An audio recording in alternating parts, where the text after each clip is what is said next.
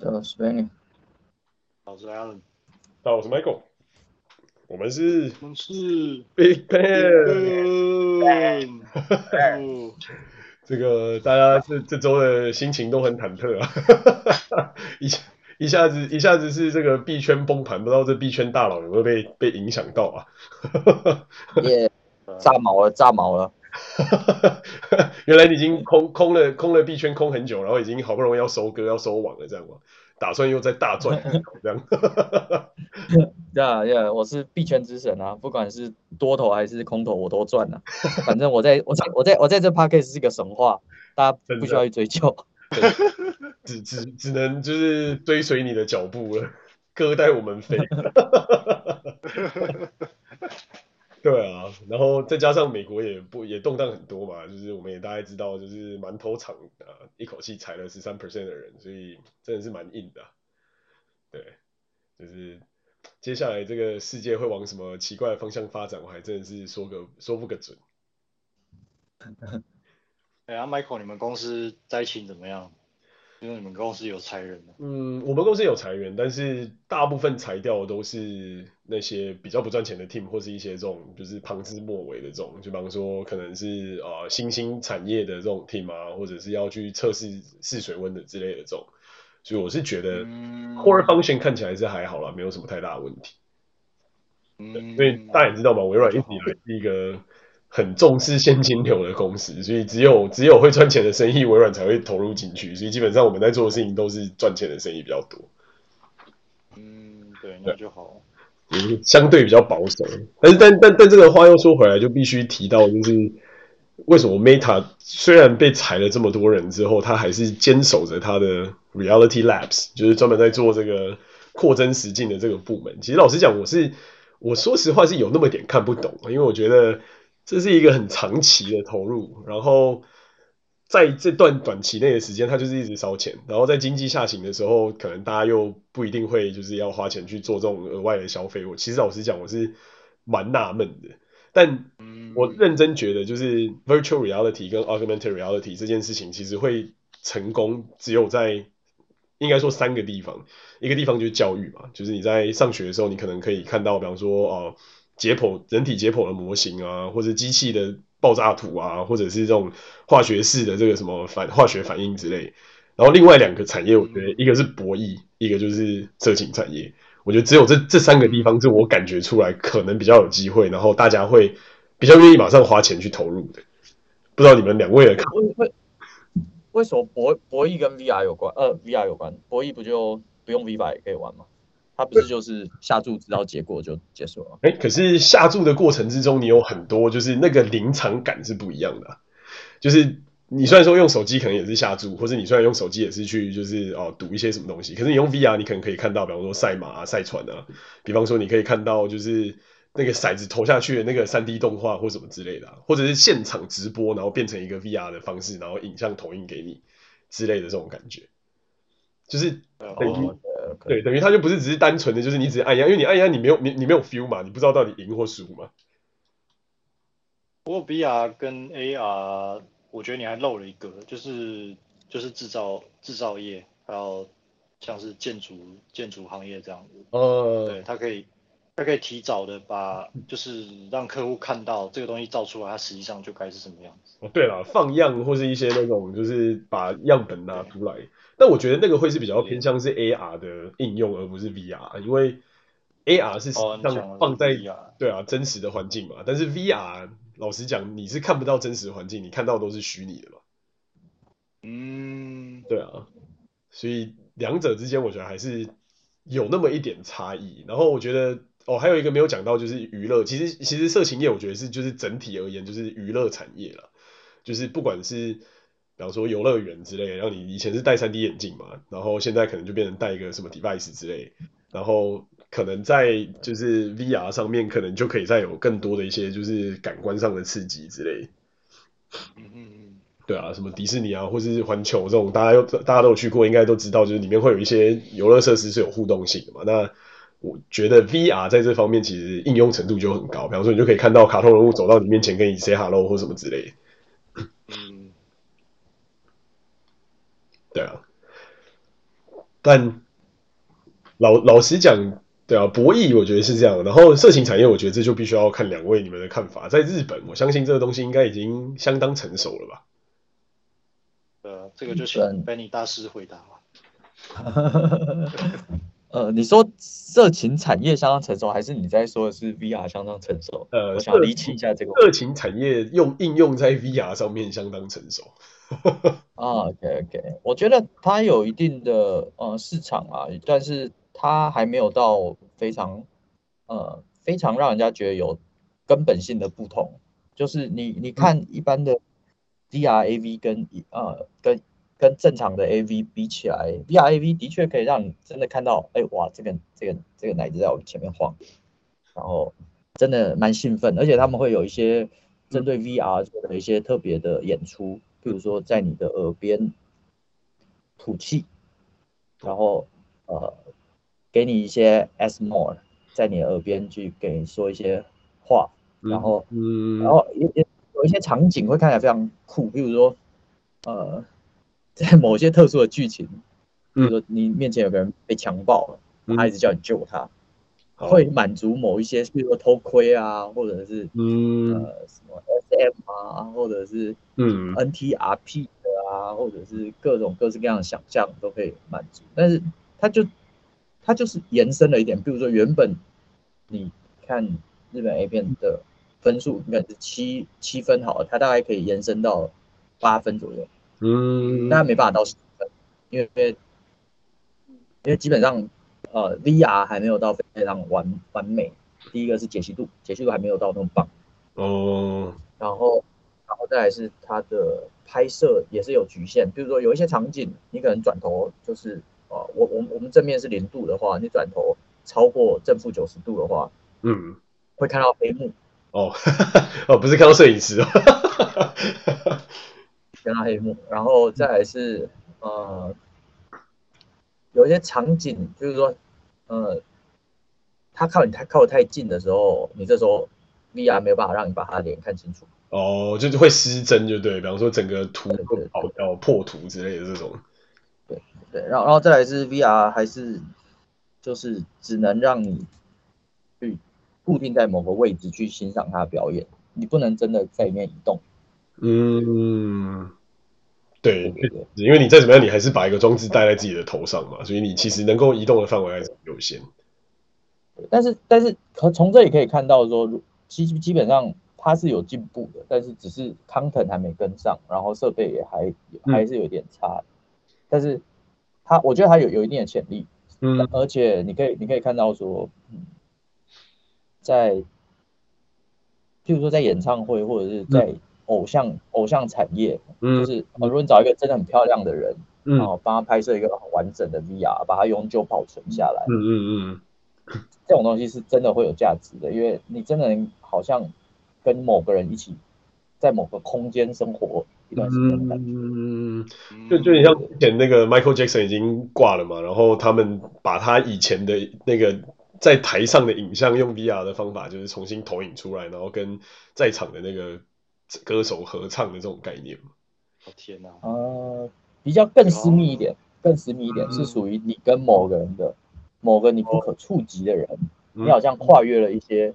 呃次元去跟他相处的那种感觉。了解哦，这个是，其实你们不会觉得这，你不觉得这有点可怕吗？就是说，这个人他他如果说真的很有，比方说在世的时候他真的特别漂亮啊，或是他特别吸引人啊什么的。可是，一旦他的形象被以这种方式保存，或是再利用的话，那不就变成是，即使这个人他已经他已经离世了，或者什么的，但是他他仿佛还在，还一直在用这种方式去跟各式各样的互的互动，而且这些互动，可是现在这这是基于他个人的意识。可是这这事情已经存在了啊！你可能看看到一些很老旧的对啊电影片，是啊，里面的人都死啊！你看，你看每次去。游览坐坐台湾坐游览车就是诸葛亮歌厅秀，那他已经死了。对，你看你看了不会怕吗？也还好，就是心里要自己调试啊，因为这这可能就是一种未来的面貌，就是我们会运用，就是存在过的美好去延续下去，去写对啊，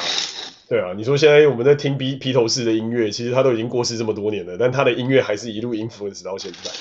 只是说，就是换成，就是从他的作品变，就是从他的，比方说他产出的可能是一段曲子，可能是一个一首歌，可能是一部电影，然后到变成是他这个人的形象在你的身边跟你一起生存的这个概念的转移吧，我觉得。嗯，对啊。我觉得这这这其实还可以啊，而且，嗯，但但如果如果这变成一个 issue，还可以规范嘛，比如说它有它的啊、嗯呃，就是 copy 的数量，还有它可以使用的期限，这些事情都可以去对啊规范。是，所以这这这我觉得倒还好。这个听起来我觉得好像这样子这样子的发展下去，好像其实葬仪业也也蛮有这个啊，就是你很想念的一个亲人，如果他可能不幸离世了。你就可以从这个上面，比方说用个 AI 或者什么东西，然后让它自动跟你讲话。因为你只要截取大概几百个 sample point，你就可以大概讲出一一几几串完整的句子嘛。所以你就大概可以知道说，就是他他可能在世的时候讲过的话，或是有过的录影，然后就变成一种三 D 的方式流传下来之类。对啊，对啊，对啊，这个如果是一个很大的需求的话，一定一定会发展成这个样子。因为对啊，比如说你的宠物，你的宠物，你也可以。对啊，所以所以这这的的确是可以这样，没有错。但但我觉得这个困难还有一个点是说，你现在听到的都是视觉跟听觉的刺激嘛，他他没有办法有嗅觉，他没有办法有触觉。我觉得这个其实好像也是蛮困难的，就是说你没有办法说你真的很想念这个人，你看得到他，然后你可以再次碰到他，或者说你可能就是这只这只宠物它身上你帮它洗过澡，它身上的味道，就这些东西我觉得好像是没有办法。这么容易重现回来，至少以现在我对于这个技术的认知而言，我觉得这算是某种程度上一个瓶颈吧。对啊，对啊，的的确是这样没错，所以还是有还是有它的瓶颈在了。我觉得并不不并不没有办法，并并没有办法这么容易的就嗯取代。嗯、如果如果真的有真的有办法取代的话，大家早就人手一台。对啊，是确实是。嗯，毕竟之前其实都会有人要取那种就是虚拟的三 D 角色嘛。那我觉得，如果今天技术已经成熟到这种程度，甚至还摸得到的情况之下，那我觉得可能大家人类都不结婚。你可以完全完美客制化一个跟你想心目中想象的完全一样的另一半出来，然后还没有任何的这些就是 obligation 要去负责，然后不用。出去就是要做什么有的没的事情，还要怎怎样啊？讨论啊，或是对方有没有爸妈，有没有什么这个不吃那个不吃或干嘛有的没的东西，哎、欸，通通没有。可是其实某种程度上，我会把这些科技的进步，嗯，这是我自己的看法，我会把它当成是对人类的一种考验。就举个例子来说，如果你是一个，其实说如果你是一个新。就就我自己的定义啊，如果如果你你是一个心智相对成熟的人的话，那对对这样子有心成熟心智坚定和心智的人来说，他会很清楚的知道现实世呃现实世界是怎么样，然后虚拟虚拟世界是怎么样，就是他的认知是怎么样，然后现实是怎么样，他他会有一个相对明确的边界，嗯，不比较不会去把它两两两边混在一起，但是科技的进步它。它造成了一种事情变得可能，就是说，当人们可以更轻易的在虚拟的世界中去去得到类似或是极为接近于现实世界中的一些体验，嗯、或是呃很难得到的一些感受的时候，嗯，那心智不够坚定的人，他很容易就沉浸在里面，嗯，就就可能就拔不出来，然后他也不知道，他他很难搞清楚现实跟。虚拟的这个这个分界，但他曾经在虚拟中无法自拔，可是同时中他的肉身又还在现实世界，那他就会造成一种，我觉得某种程度上会变成一种精神病态吧，我姑且就这样讲，对啊，但是如果说你是个心智坚坚定的人的话，那这些东西对你来说也不过就是提供多一种体验世界的方式而已，但是你很清，你最后还是很清楚的知道现实是现实，然后那些都只是虚拟的游戏而已。嗯，就是说虚拟跟现实之间的那个界限分野，是不是变得越来越模糊的这件事嘛？对，而且如果你心，如果，但是我我不是比较悲观啊，我认为绝大多数人都是，绝大多数的人类都是心智不够坚定的，他很难经得起这样子的诱惑。那一旦这种事情发生了，那就很容易造成就是有大量人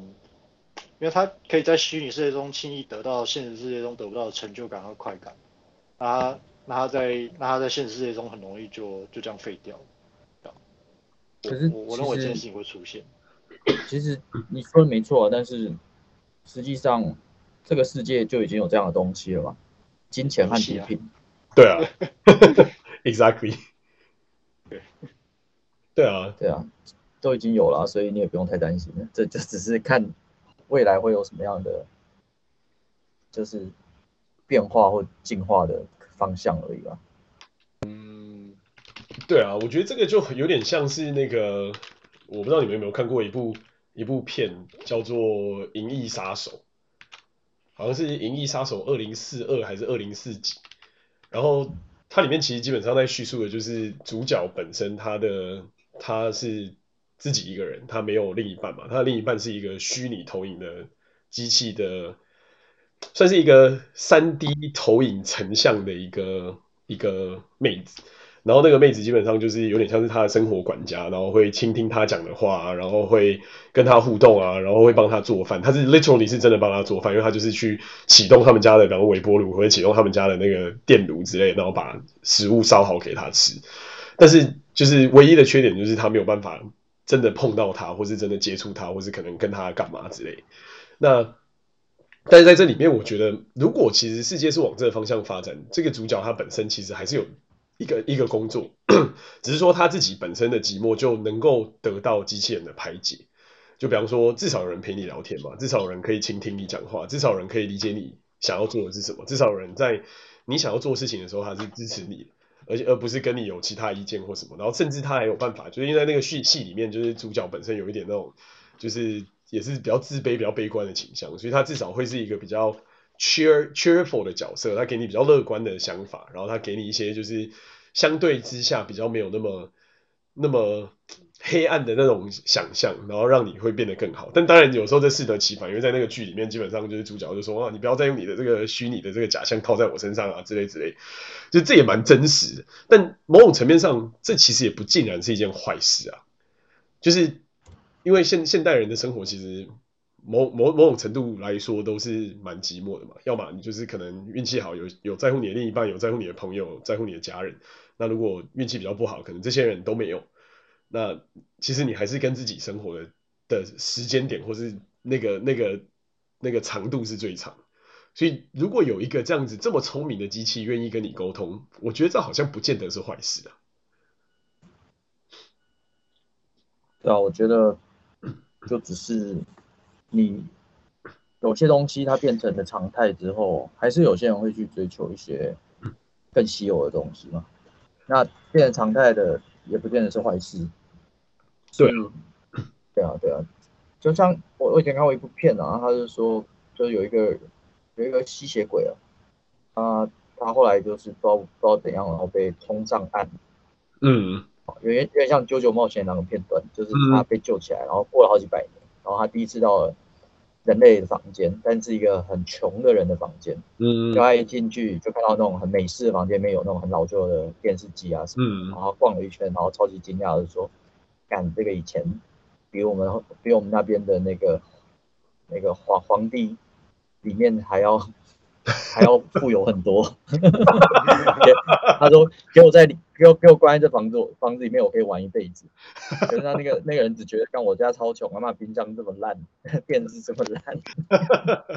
空间这么小，这样是吧？对啊对啊，所以所以即使是这样，即使我们提供了这么方便或者这么多，像现在我们有 Netflix，以前以前小时候就觉得，干如果有像 Netflix 这样的，我一定妈的看这种特色片看到爽。嗯，看卡通看到爽，看小叮当看到爽，自己选要看第一。可是现在干嘛端在你面前，你也不见得会去看啊。是，嗯，对啊，所以到到那个时候，我们只会再再找更新奇、更了不起的东西。嗯，真的，反而会不屑一顾。到那时候可能就会变成是一种如何入侵别人的脑电波的这种就是奇怪的 东西会兴起，如何入侵大家的脑电波，看到他在想什么东西，或是突然让他爽一下，或者让他突然就是吓一跳之类。对啊，这个在最近的那个那个 Cyberpunk 里面也有也有演嘛，我我现在还没有看他整部片啊。不过我看到他有一些片段跟有人在介绍，就觉得好像还蛮有趣，就是很像当年的 Matrix 那个骇客任务当时的那种做法嘛。就是我觉得最近有趣的不止 Cyberpunk，你还可以去看另外一个叫做叫做万神殿的，忘了英文是什么。万神殿哦，我还真没看过。对，万神殿，它它有它有里面有包含，就是比如说，还有一些人会影射那种 Apple 啊，还有什么 Facebook，啊、嗯，然后然后，但是它它讲的是一种叫做 Intelligent Upload 的东西，就是帮你把整个脑子拷贝下来，嗯，上上传，嗯，叫做 Pen Pen Pensar On，这怎么念呢？Pensar On，嗯，真的。点开一下，我觉得最近这两部片都是感超脑洞脑洞超多的。嗯，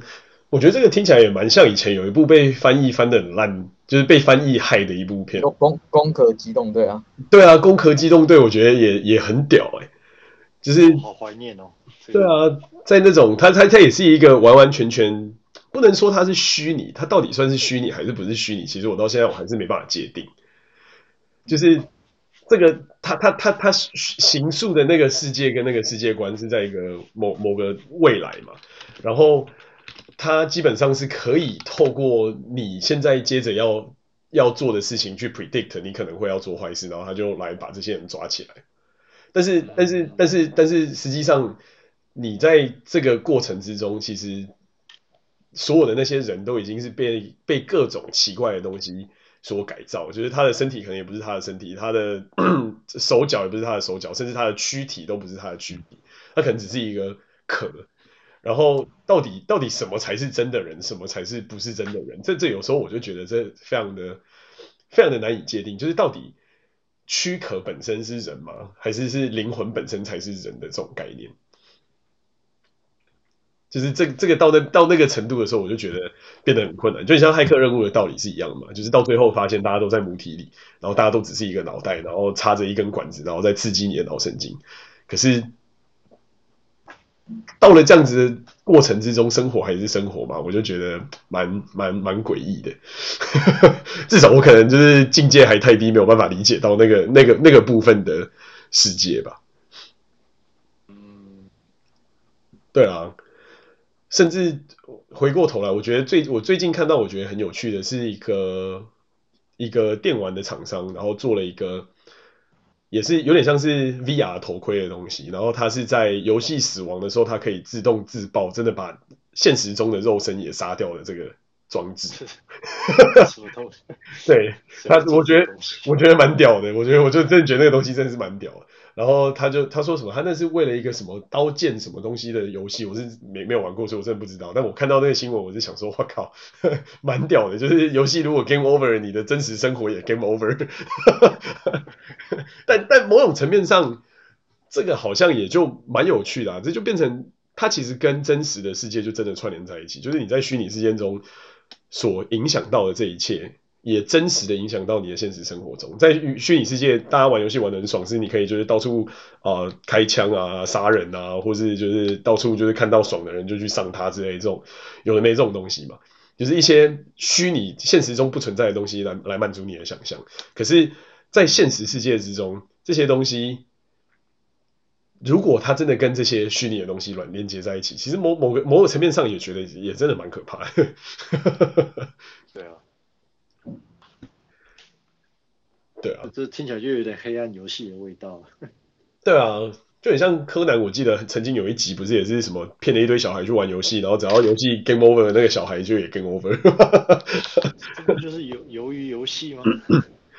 但我觉得跟鱿鱼游戏又不太一样，因为鱿鱼游戏是真实世界上你去参加那个游戏，然后你是为了钱去参加这个游戏。就是你不是只是为了娱乐或是什么而去参加这个游戏，你是为了钱，然后有个很明确的目的。然后参加这个游戏之后，它只是创造了很多个关卡，然后很困难。然后如果你没办法通关，他就把你 ban 掉。但是那个跟虚拟，我觉得又不太一样。我觉得那个就是单纯现实世界的这种影射吧。但是对啊，但是说说由于游戏，我又觉得其实也没有真的那么恐怖嘛。你说你看柬埔寨，然后你再看现在台湾也有台普呃什么青埔寨哦，青埔寨是什么？青埔寨。对啊，他们说这什么在在淡水还哪里不是有有一个民宅，然后他们就把很多去要去求职还干嘛的人，然后全部骗进去，然后就把你捆在里面，然后把你的钱领光，然后把你就是监禁这样。我想说，看这真是蛮屌的。看，你看看，你看，这就是那个亚洲亚洲人均 GDP 最高的国家。因为觉得想了一想，觉得好像其实这样真实世界跟现实世跟跟虚拟世界好像也没有差太多。虚虚拟世界起码你还可以爽一下，现实世界好像你连爽都爽不到。我我们搞不好就是之前就是从另外一个真实世界跳过来的，因为已经爽不到了。没想到这个世界也快爽不到了，蛮蛮可怜的。呃，从一个坑又到了另一个坑的概念。对啊，但我觉得以前景来说，至少我自己是，可能我还是比较偏向保守吧。就是我觉得我可能可以接受到，比方说像迪士尼啊、环球之类的这种程度的。VR 或 AR 的设备，可是再进一步的，或是再往下一步的，我就觉得蛮可怕。就像前一阵子，包括侵入性的，对啊，侵入性的这种，就觉得蛮可怕的。比方说，用你的脑波去控制你的老婆，让你觉得很开心，或者控制你的老婆，让你觉得很难过，或什么之类的这种。对啊，我觉得侵入性的我也不行吧，我也没办法接受。可是你你你刚注射了三剂侵入性的。安慰剂，你也接受了？是，对，但但我相信他应该不止安慰剂，因为如果是安慰剂，我应该不会发烧发成那个样子。他一定还有什么奇怪的东西成分在里面。对啊，但是但是我但是就是相较之下，这种东西我觉得是一个不得不嘛，就是如果你不这么做，可能这个世界就会对你变得非常不友善，然后你就会到哪里都很麻烦。可能我就会为了要减少我生活的麻烦去做这样的事，可是 VR 的场合，我觉得还没有到，就是我不我不进去 VR 的世界，或者我不把 VR 的东西灌到我的脑袋里，我就没有办法活下去的这种状态。是啊，是啊，是啊。对啊。就是就而且甚至我也不会说，我戴着 VR 眼镜，然后我要就是哦，机场通关就比较快啊，或者是要去就是餐厅吃饭就比较方便啊，或什么之类，还是你还是一样要排队，你还是一样要就是等啊。所以我就会觉得，对我来说诱因真的就相对没这么大。嗯，但我觉得 V VR 还是有它的潜力啊，就我我个人还是觉得是蛮蛮期待的，蛮期待未来 VR A 片有什么发展。对啊，我我我其实是觉得这真的潜力是无限的。就甚至你去想，比方说，如果大家能够做出一个像是让你体验世界末日的那种 VR，比方说你以前都是看电影嘛，什么二零一二啊，然后什么什么那种什么大冰雪啊，或者是什么火山爆发之类这种大地震，如果你今天在一个 VR，然后你是看到你跟你身边所有的人都在身边，然后你体验到的是一个大灾难。比方说，可能是大洪水，或者可能是那种龙卷风，或者什么之类，然后你本身被真的被拉到那个里面去，然后那个风这样咻咻咻咻咻的那种感觉，我靠！我觉得当 VR 能够变成这种程度的时候，那应该是真的蛮厉害，应该是真的蛮屌。嗯，对啊，我觉得大大场景的 VR 体验感应该是真的很赞，所以。嗯其实其实很快了，但是游戏的部分，只是最近不景气，我们可能还要再等个一两年吧。是，我们等他把人都招募回来再来吧。真的真的，不然我其实是蛮想体验，比方说像当年不是那个什么，有一个有一个城市在一夕之间被火山吞咽嘛，突然想不起来了。哦，庞贝城，就是、哦、对啊，你想想看你，你你如果是在那个庞贝城的正中央，然后你在你可能在路上走着走着走着，哎干，然后就突然 火山就爆炸，然后旁边所有东西全部都不见。那种感觉其实震撼感，我觉得是很难被其他的装置取去取代的吧。我我个人的看法是这样。对啊，只只是说，当然你讲的没有错啊，就是画质啊，或者是可能比方说一些体感的东西，可能还没有那么的成熟，就还是会有影响。对啊，对啊。但我觉得，对啊，其实要给他一点时间，只是现在真的还还没还没有很成熟而已。对啊，而且现在装装置很重哦。哦，对，是装置很重，也是一个很很很很鸟的一件事情。就是你已经你已经要看那么小的一幕了，然后你的头还在那边甩来甩去。对啊，那那不是一个怎么讲？那那不是一个会让你觉得很自在舒服的一个状态。真的，真的。对啊，哎，那但是话说回来，我觉得日本在这方面的进展其实是真的很快。除了刚才讲的成人的产业之外，你们有看过就是 teamLab 的展览，或是那个有一个有一个叫做 Red Room 的 Tokyo Tower 吗？我有我有去过 teamLab，但另外一个我没有，什么 Red Room 我没有，没有、嗯、没有去过。那你的看法是怎么样？它是 VR 吗？还是它是 AR？还是它都不是？呃，它算是一种数位。展览吧，数位投影的展览，互动互动投影展，那它它都不是啊，它不是 VR，也不是 AR，嗯，它是网红景点，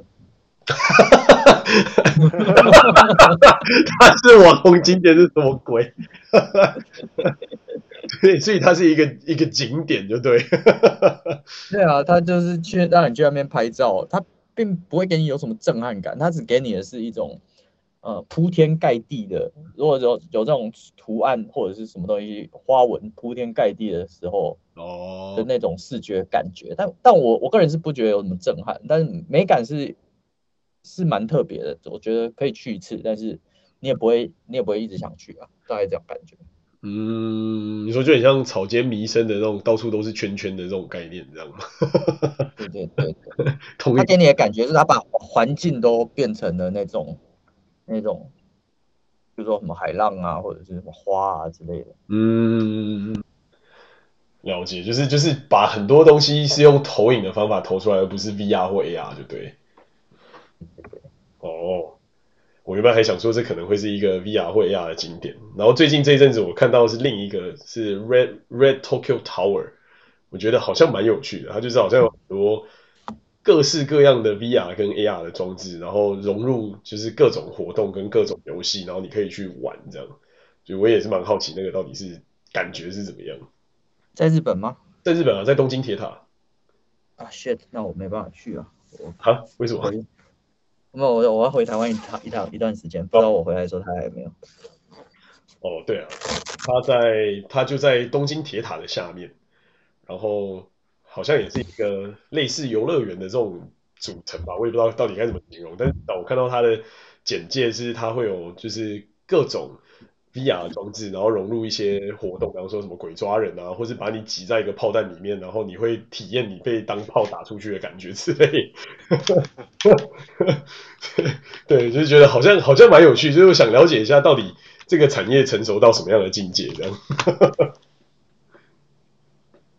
对，可是日本日本近几年新新东西或新技术的开发，没有没有像以前那么的那么的快速、激进或有创意，所以我觉得这个还要再观察，嗯、对吧？因为日本，我我觉得这个跟虽然这样扯有点远啊，但、嗯、但我觉得这跟日本总体来说老年老龄化、老龄化的有关。对对对，因为你年轻人口比比例不足嘛，所以你那个创意跟冲。整个国家表现出来的创意跟冲劲，就、嗯、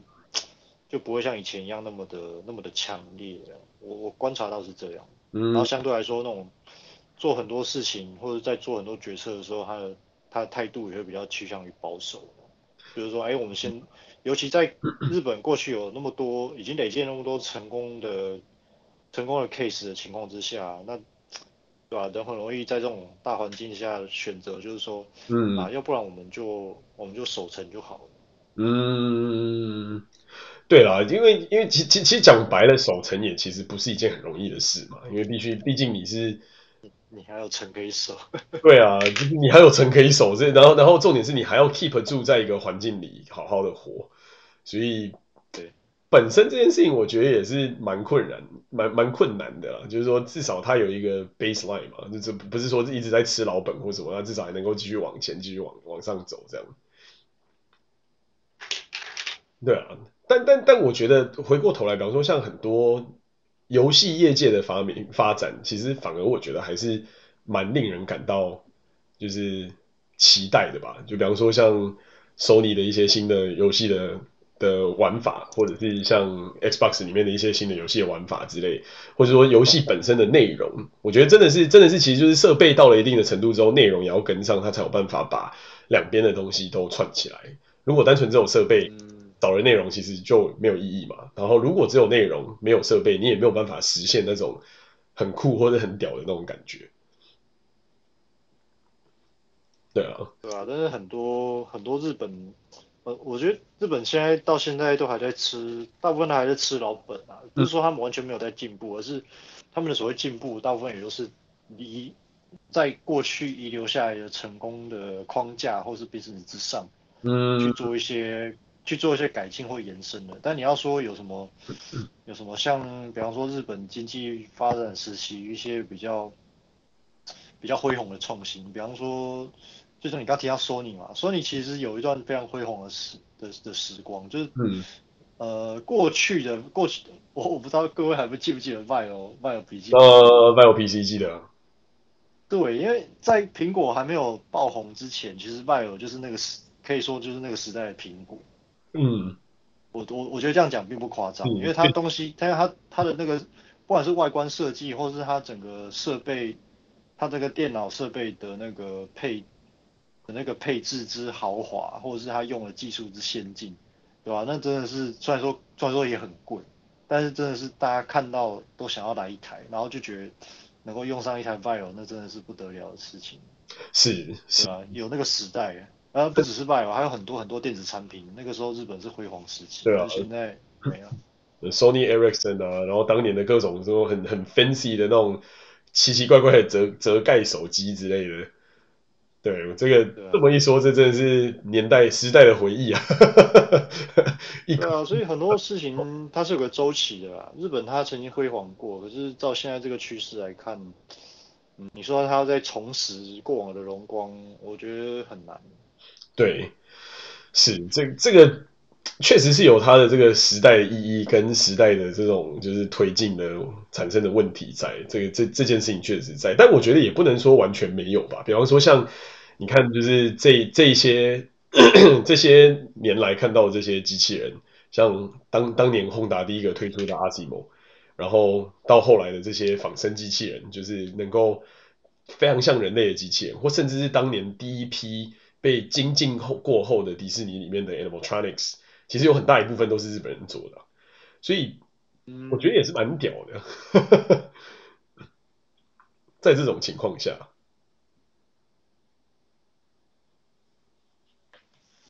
是啊，我觉得可以期待啊，但是不要不要抱有太太高的期待这样子，对吧？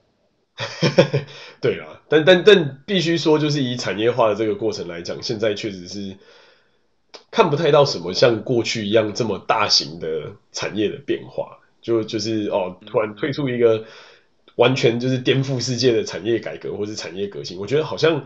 这种可能性或是这种感觉其实是越来越少，反而越来越多的都是一些相对比较保守，就是哦，在既有的标准之下，可能做得更啊、符合人体工学啊，可能更符合就是这些照护照护的需求，照护的这些呃使用者的需求等等的，就是它变得它可能是变得更好，或是变得更顺，但是它就不是像以前一样，就是哇，就是手机一出来这个革命性的发明，或者说。平板一出来是个革命性的发明，或是啊太空梭一出来是个革命性的发明的这种感觉，嗯，就是可能也某种层面上暗示着，就是人类的生活也到了某种停滞点吧。就是说，大多数的人也会很难再继续往前走，走到下一个层的开始的这种感觉。就是你已经能够想象，你已经你已经在这个环境里面，你已经拥有了，几乎都已经拥有了，然后你已经。所有的想象力都已经完全被抑制了，你好像没有办法再往下一层去想象，反而只是一些既有的空间的优化、既有的效能的优化等等这种概念。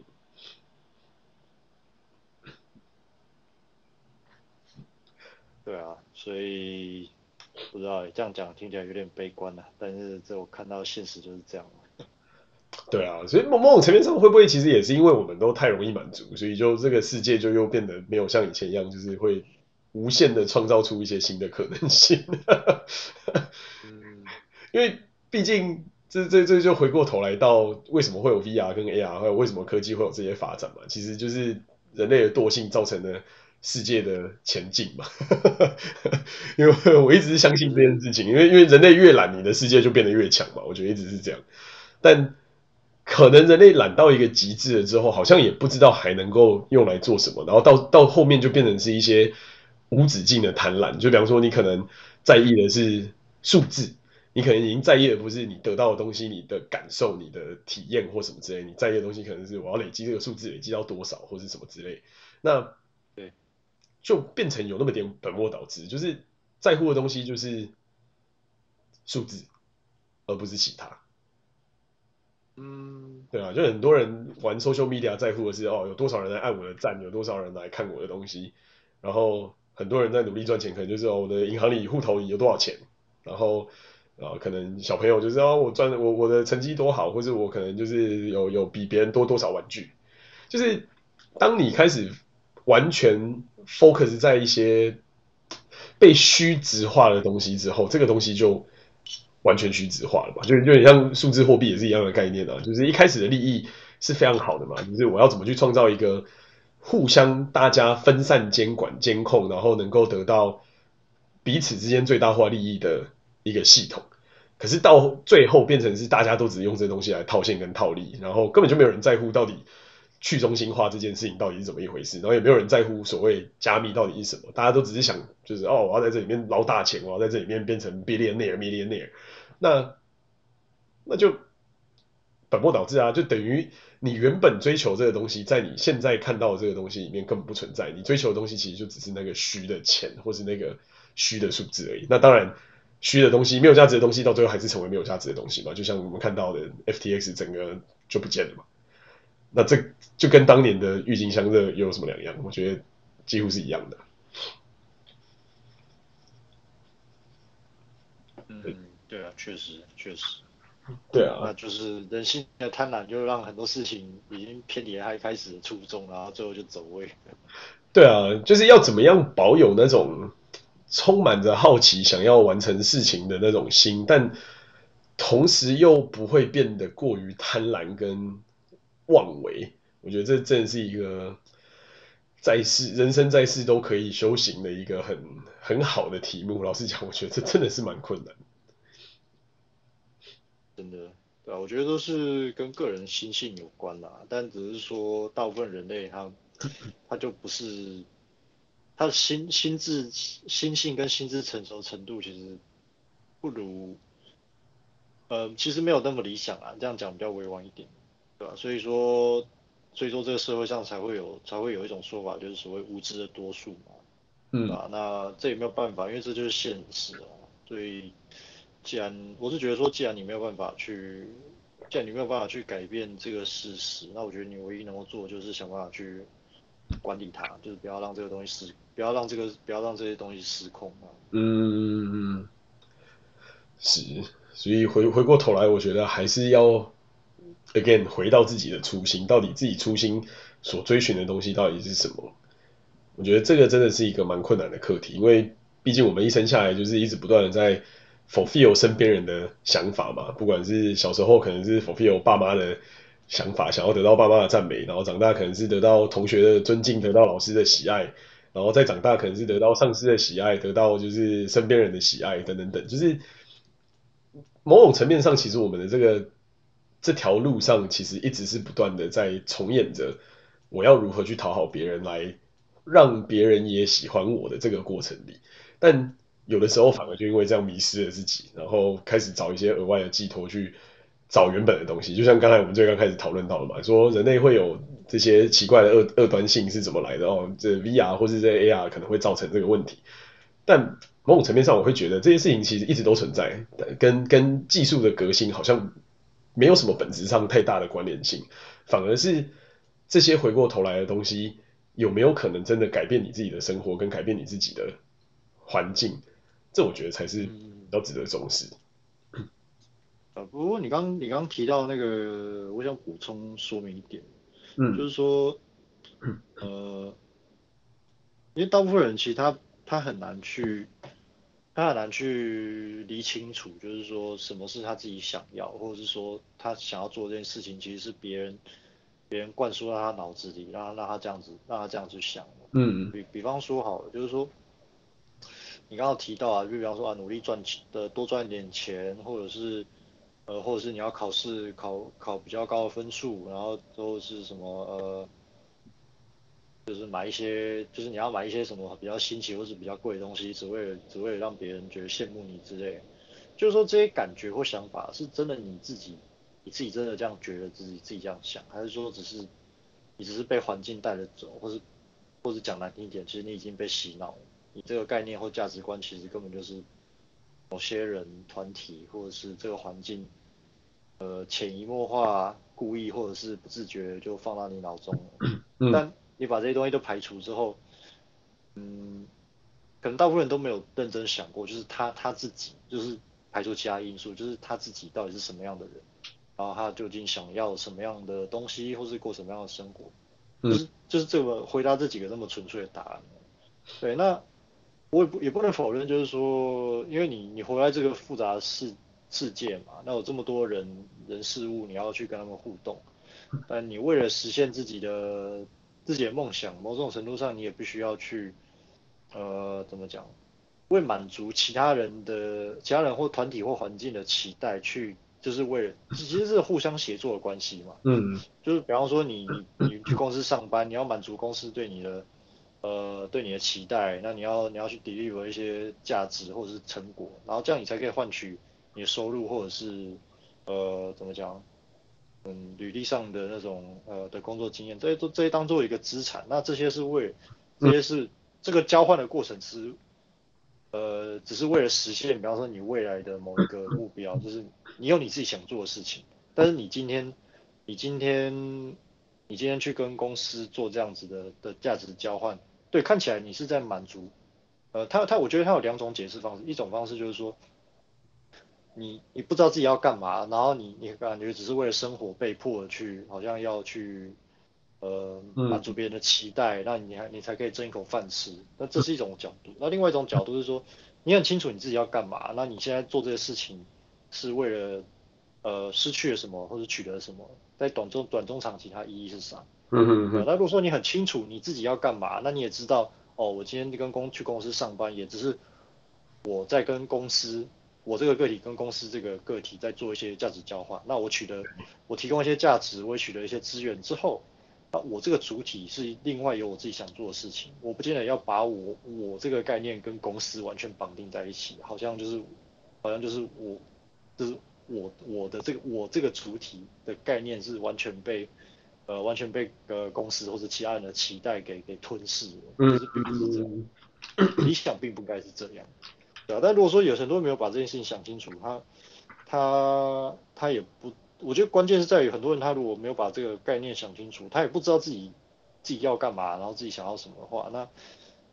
我觉得很容易也会有一种迷失感吧。嗯，就是我我不知道是不是这是不是你刚可能要表达概念的一题。对啊，对，我觉得是，我觉得是，就是说到最后，其实你已经迷失了你自己到底实际上要的东西到底是什么。对啊，所以说实话还是蛮难的啦，就是难难度真的是蛮高，就是要要怎么走去。要怎么找到自己的初心？要怎么找到自己真的真的想要的东西是什么？同时又不会感觉你自己是被社会的框架绑住的这个过程，我觉得非常困难。就是以前都会觉得哦，就是继续念书嘛，长大了之后就会长大，就会知道了。然后啊、就后后来就会觉得哦，继续赚钱嘛，可能成家立业之后就会知道了。但是但是慢慢的你就会发现，好像这些都不是决定，都不是决定你到底会变成什么样的。最根本原因就是你就算，嗯，就算就是想象中的你可能该做的东西都达成了，你总是还是会有遇到一些好像永远都合不起来的那个关卡，或是那个奇怪的啊，对，那这个呢，真的是说实话，我是觉得蛮困难的。嗯，对，就是就是就是要如何找回到底自己是谁，然后初心是什么，初衷是什么，然后。同时，你真正能够不被别人所影响，我觉得这真的是蛮困难，因为别人包含了你身边的人嘛，包含了呃家人、爱人，或是亲人，或是各种人。那怎么完？怎么能够真的完全不被这些人影响，然后能够活出自己要的样子？其实这个真的是以前从来没想过。或许以前，或许或许这某种程度上也是上苍给的一种悲悯，就是让我以前真的很忙碌，然后家真的有很多有的没的事情要想，所以从来不曾去想过这些问题。然后现在可能开始有了一些时间，反而会开始去思考说，那到底我要的人生到底是什么？到底什么东西才是能够让我们感到真正的就是满足？那可能它是就像一开始讲的，就是有一些新的刺激啊，有一些新的玩意儿。那也有可能是一些就是我们在做的事情，然后它的 purpose 或什么的。对啊，就只能说我们可能都还在那个追寻的路上的半途吧。呃，不过说到这个，我不知道，我不知道这样对你不对你会不会有帮助啊？但是我觉得我可以提供一个，嗯、提供一个我我听过的我听过的 case，就是说，呃，那个人他是，我我记得曾经 BBC 他他曾经采访过一个与世独立的人，嗯，然后他。但这也这这件事本身就有点矛盾，因为他他既然会与世独立和隔绝，就代表说他其实不太想要不太想要曝光或是跟别人接触。嗯。但反正他呃反正可能就因缘机会吧，反正他就愿意接受采访。但他的故事主人，但那个采访的主人公的采访对象主人公是这样，她是一位女性，然后她她是牛津大学不知道哪一届毕业生，然后他说据据据她所说好像。英国首相 Tony Blair 是她跟她同一届的同学，这样，嗯、大概她的背景是这样。然后以她她的意思是说，他因为他一开始解，因为他接受采访嘛，他就是要解释说为什么他会选择这样完全与世独立、隔绝的这样的生活生活。他说他好像是居住在英国不知道哪一个很偏远的地方，嗯，然后反正他就在那边买下一个可能小屋之类的，他就一个人在那边过活，完全不跟外界人接触。嗯哼。然后他说他他只是因为因为其实从我这背景描述，你应该可以知道，就是说他这个人出身肯定不会太差，嗯，因为他要这样做，其实他也要有一点本钱。然后他又是对啊，他又是牛津，他又是牛津名校毕业，所以他要的话，呃，至少找一份可以过上中产阶级的体面生活的工作，也应该也不会太难啦。嗯哼嗯哼。只是说在这样的背景之下，因为他他说他很认真的去。想清楚或探索自己到底是什么样的人，然后适合什么样的生活，然后最后他选择这样的生活方式，其实就是他自己得出的结论。嗯，然后他也很神奇的是，就是因为他很了解自己就是这样子的人，所以当记者问他，就是说，哇，那你这样子一个人与世隔绝这样生活，你不会孤独吗？不会寂寞吗？或者什么的，爸爸，他就说完全不会，因为这就是他想要的理想生活。嗯，就是他已经非常想好，也打定主意，然后就是决定就是这么一回事吧，我觉得。嗯，嗯，所以如果你还不是很清楚，如果有些人，比方说像你可能还在探索这个问题的话，我觉得多经历一些，呃，多经历一些新奇的人事物，也许也许会对你有帮助吧，因为只有在这些经验之中，你才可以去。体会或了解到，其实你你是个什么样，你是个什么样的人。然后，当你比较了解你自己之后，你才会比较有方向，就是说啊，什么样的环境或是生活方式会比较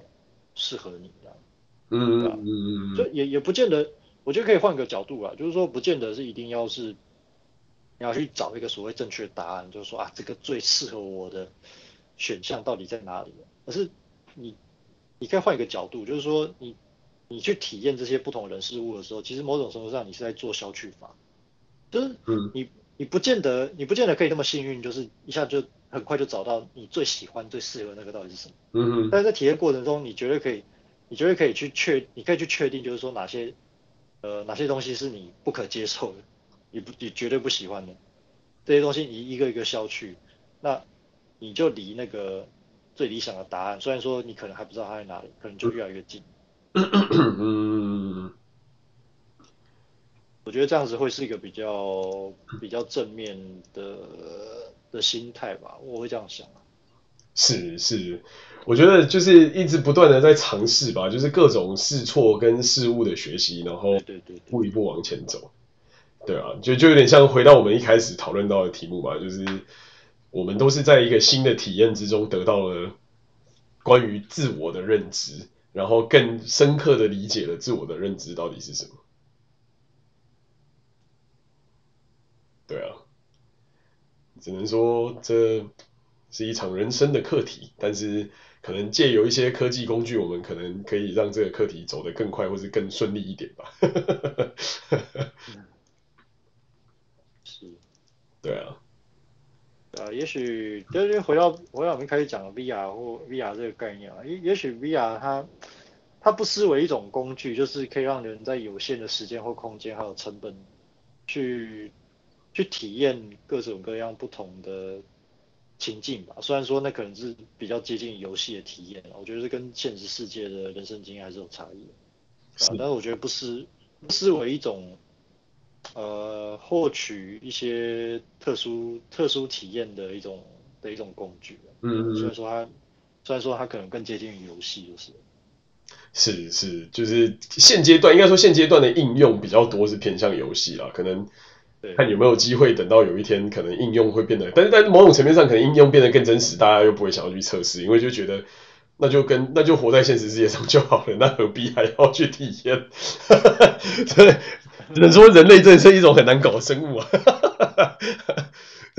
有点像是前一阵子不是很多人在在干搞一一个。第一人称射击游戏嘛，就是说，哦，这个游戏怎么这么难玩呢？打被打中一枪就死掉，然后死掉之后你要重来，要等很久，然后你要走到就是有敌人可以打的地方，又要走好远。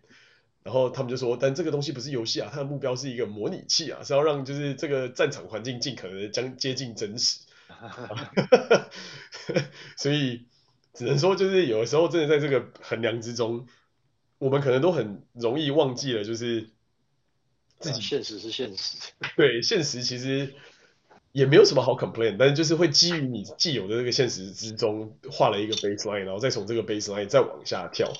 就是一直应该可以就点制成就是一直不断的从舒适圈跳到恐惧圈，然后从恐惧圈再跳回舒适圈的感觉吧。就是如果你成功了，你的舒适圈就越来越大，你就可以接纳你曾经不能接纳的这一切，跟看到你曾经不能看到的东西。那如果你不成功，那你可能就是失败，你的舒适圈就越来越小，越来越小，可能到最后就限缩到可能就像你刚才讲的那个活在自己一个人世界里面的那个那个状态。但好或不好，这也是见仁见智嘛。因为对他来说，诶，可能他的舒适圈虽然是小的，可是他的舒适圈里面是舒服的，他自己是无限大，所以或许也不见得是一件坏事。就是只能说，真的要就是好好想想的，就是。到底自己要的是什么？然后到底自己要往哪里去吧？对啊，对啊，我觉得你找出这个答案，就是你你就你就过你自己不后悔的人生就好了，对吧、啊？如果你也没有，如果你也没有就是造成别人的困扰或是什么不便，对，我觉得就 why not？就比方说，像我刚刚讲举的那个呃那位被 B B B B B C 采访的与世过得与世隔绝、独立独立的那种。完全独立的那种那位女女士吧，对啊，因为她她做这个选择，其实她没有她没有影响或干扰到任何人，而是纯粹就是她想要过这样的生活，那 why not？你自己的决定，对吧、啊？那那至于别人别人怎么看她，那其实跟讲她一点跟她屁事，对啊，她她只要不在意，其实别人对她怎么看法，那根本也影响不到他。但往往就是最困难的地方，就是如何从在意变成不在意，或者从从敏感变成不敏感，这件事情，我觉得反而才是。所有的修行里面最困难，就有点像是在佛经里面呢，你要成佛，第一件事情是要斩断五欲嘛。那怎么去斩断五欲这件事情本身就很困难。对啊，对啊，所以是个好课题。祈勉，我觉得先好好找到。对啊，对啊，我觉得先先做到。搞清楚，就是非常清楚自己跟他人以及自己自己的认知跟这个事件世界的分界。我觉得能够能够把这件事情搞清楚，应该就应该就差不多了，剩下的都是应用的。是是，没错，就是先好好的摸清楚到底自己是什么，想要的是什么，感觉是什么，然后再来看看往后怎么一一步一步的把这东西 build 起来，就是从从自己的。角度下手，才不会被这个世界的奇怪的方向或是洪流所影响，才不会被其他人拉。我觉得这才是最核心。是，对啊，好啊，那我们的时间这边差不多，差不多，希望对大家有点启发，然后有机会可能到日本玩一玩，体验一下这些最新的 AR 或 VR 的游乐设施或装备。没有没有，来来这边你就直接找真人，找真找那个现实世界的服务就好了。对吧？不用不用那么 不用那么麻不用那么寒酸，还去什么体验什么 AR AR VR，那个现在都还不成熟。那个就要这个就要 Alan 哥带大家飞了。没有哦没有没有，我这个我我说我说的是比方说那种呃旅旅馆提供的那种无微不至的那种服务啊。哦原原来原来如那个。我还有我还以为是某因素区的服务啊，啊 没有没有没有啊，但但那个那个你可能要问 Benny 啊，对啊，好，不闹，啊希望对。大家有一点帮助，那就到这边告一段落了，谢谢大家，好，谢谢大家。